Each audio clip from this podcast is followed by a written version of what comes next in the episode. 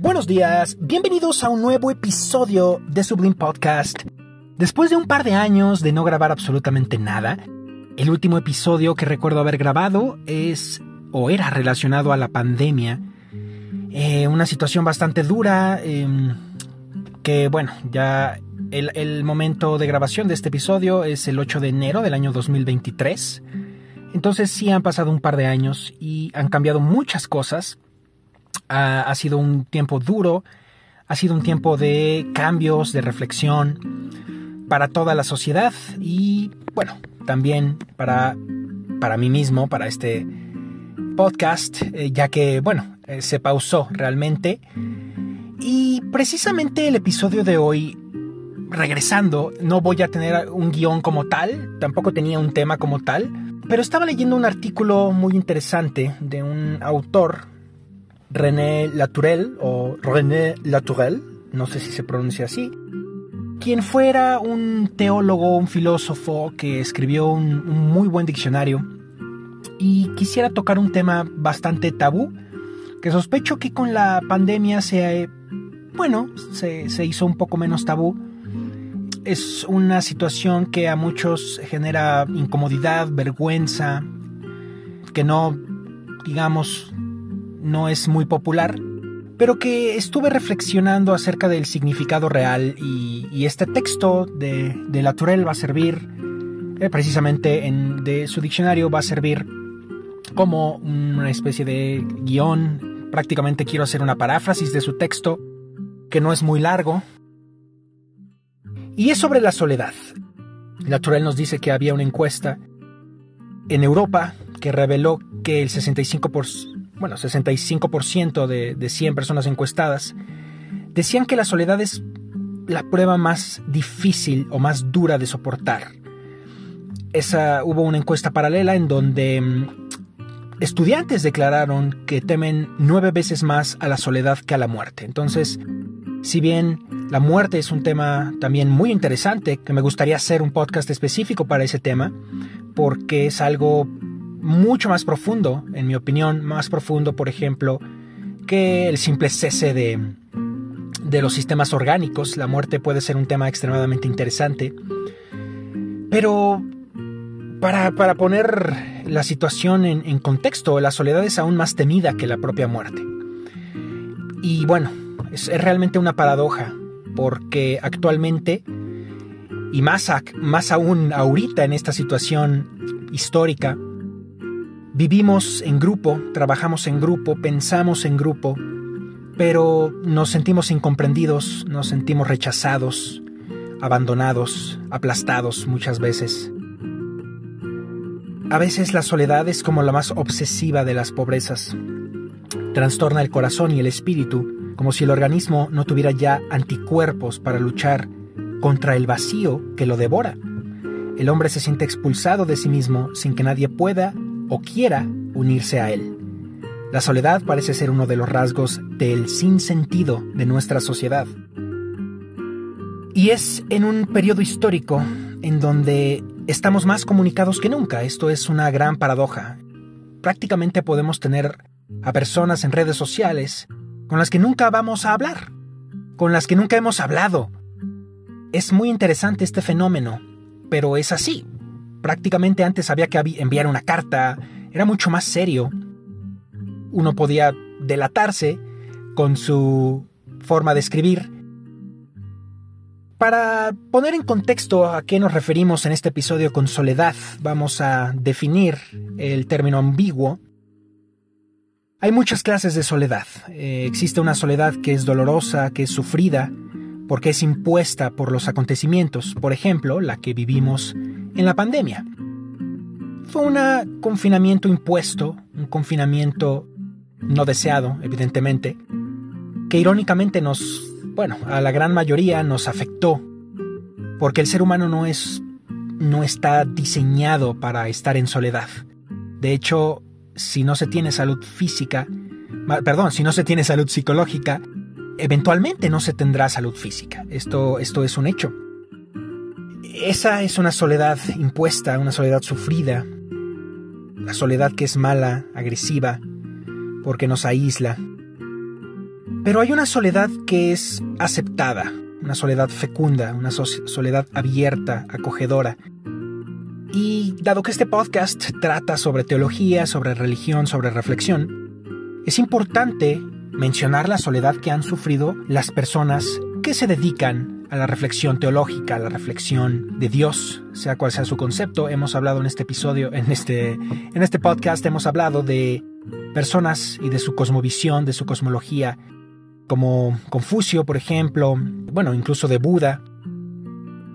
Obviamente no es un engaño que este podcast esté enfocado a una visión cristiana, pero el mismo Cristo también vivió soledad. El mismo Cristo, los mismos santos vivieron soledad.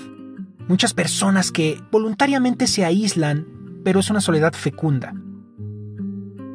La verdad es que la única distinción válida tiene lugar entre la soledad mala o aislamiento y la soledad fecunda, la única auténtica. El problema está en pasar del aislamiento a la soledad recogimiento, de la vida fallida a la vida lograda. Hay muchas formas de soledad. La primera forma nos la impone el estilo de vida moderno, vivir en una gran ciudad. En las pequeñas aldeas todos se conocen demasiado. En la gran ciudad, que reúne tanta gente y que debería desarrollar el sentido de comunidad, se vive como células aisladas o en paralelo, en un perfecto anonimato, se roza uno con los demás, como se roza con las paredes. En lugar del calor humano, la frialdad de los icebergs. Se puede uno codear con el vecino durante años sin identificarlo y sin identificarse ante él. Puede morir sin que lo sepamos y sin que nos preocupemos de ello. El vecino es raras veces el prójimo, la vida de las grandes empresas, con su maraña de oficinas y de máquinas, no favorece nada esta situación. A fuerza de vivir con las máquinas, se corre el peligro de ocuparse maquinalmente de todo y de todos. Se atrofia la aptitud para el encuentro humano. Las salas de televisión y bueno, agregaría yo las pantallas. Ya ni siquiera existe la sala de televisión, ahora las pantallas, los celulares, son situaciones cómodas, pero al mismo tiempo estamos aislados y todo eso representa el símbolo de una indiferencia que acaba engendrando el abandono y luego el aislamiento agresivo. Otra forma de soledad sufrida es la que nace de la falta de comprensión por parte de los que están cerca de nosotros. Los parientes, los amigos, los compañeros de trabajo. Soledad tanto más penosa cuanto que proviene de aquellos con los que normalmente deberíamos poder contar más.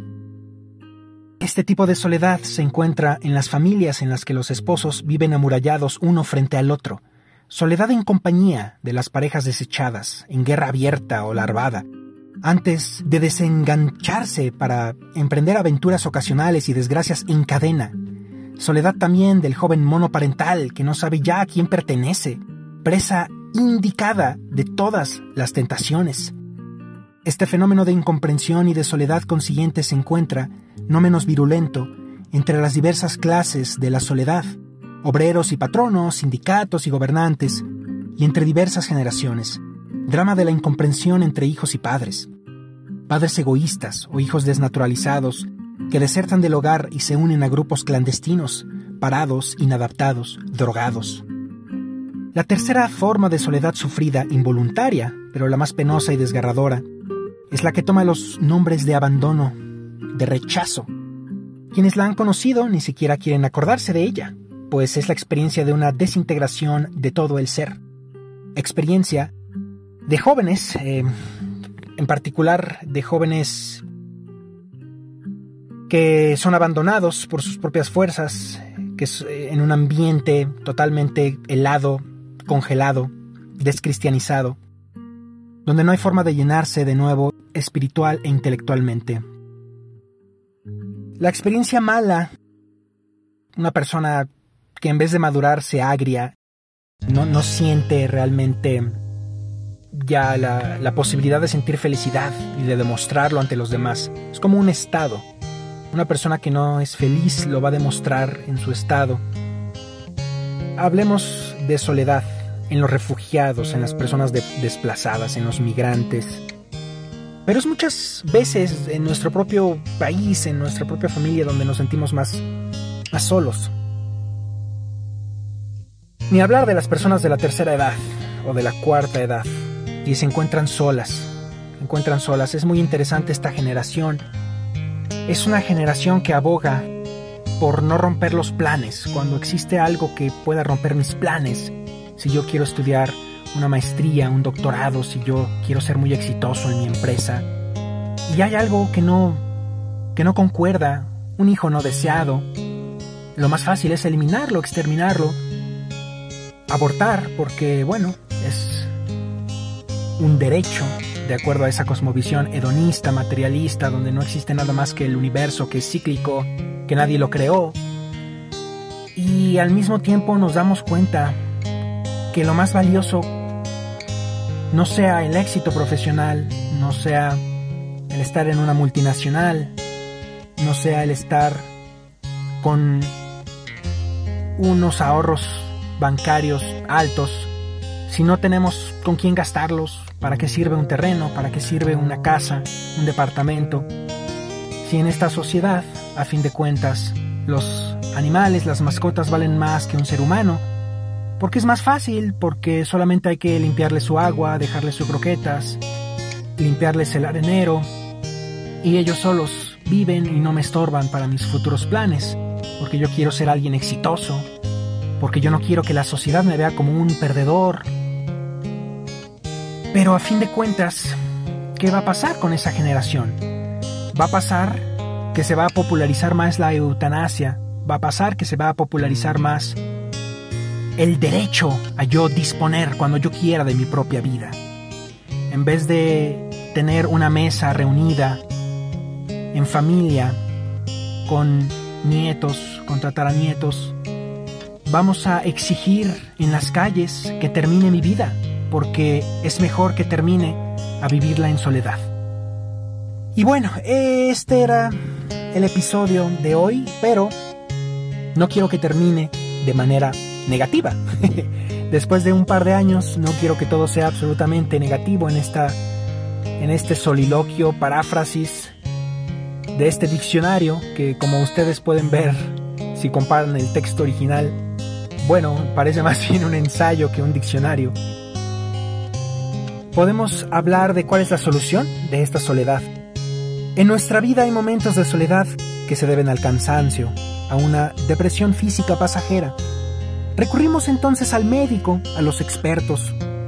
Un amigo puede también ayudarnos a superar los malos tragos, pero aunque nuestra actividad física sea normal, nunca llegamos a eliminar esas formas de soledad humana que jalonan inevitablemente toda existencia.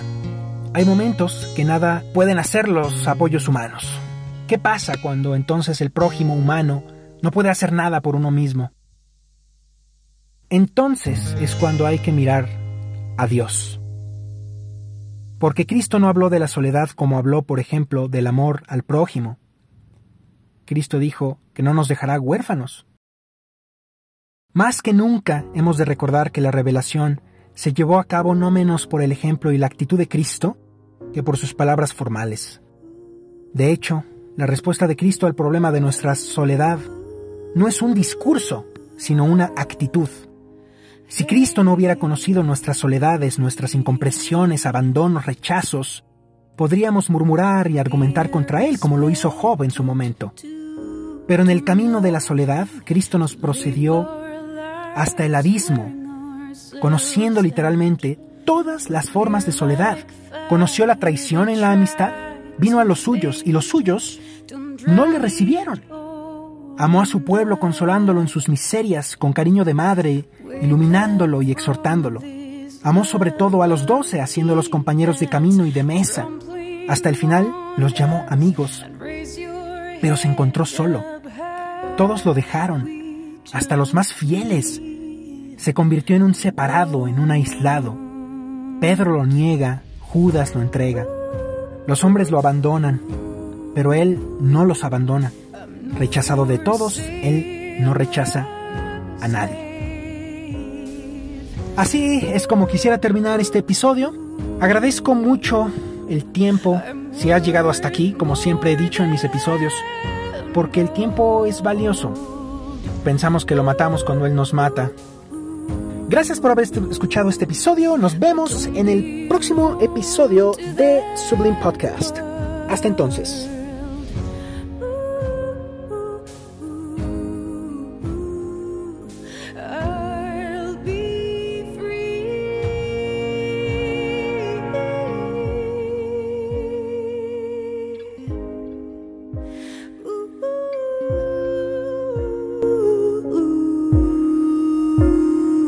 Si has agachado la cabeza y las manos taparon tu cara, si la frustración dispara y te escucha el diablo, si has cortado maleza avanzando notando arcadas, si la tentación te ampara, sabes de qué hablo, el látigo eterno, el ruido, la prisa, el informe, las cimas enormes del hombre moderno y deforme, enfermo y demente, no soy diferente, lo intento. Mi correa es un tic-tac, me agita por dentro, sé que corro, me ganan, la boca reseca y jaqueca, mi mueca temprana sin ganas y el alma tan hueca, lo siento, pidiendo disculpas disculpas no hay tiempo, ni vivo ni muerto. Yo solo obedezco al sargento y danza la vida, la esperanza hundida como el Nautilus. La muerte avanza si os alcanza a rendiros. Caminos circulares, montañas y mares perdidos. Y en todos los lugares hay un virus. Os pido dejar de ser llenas, ser como delfines. No cometer el crimen de no hacer lo que un día quisimos. Tú jamás asesines a seres queridos y el niño que siempre había sido con esos olvidos. Decido ser libre un instante, sangrar mis derrotas y errores. Ser mil supernovas que explotan, ver brotar mis flores. Ser una gaviota del mar, un sueño en su árbol. El tiempo se agota, por eso solo importa amarnos y así reanimar el silencio que otros dejaron. El mundo es de aquellos alumnos que nunca encajaron, que no esperaron dentro de un salón anclado al recuerdo, que no fueron siervos de un sueldo y se rebelaron. Hoy quiero nadar donde cubra, si el cielo se nubla, no dejaré que mi propio miedo me descubra. Ahora quiero salir y vivir sin temor, sin humo, empezar a correr a ese lugar que no es ninguno y ser libre. Y ser libre. Y ser libre.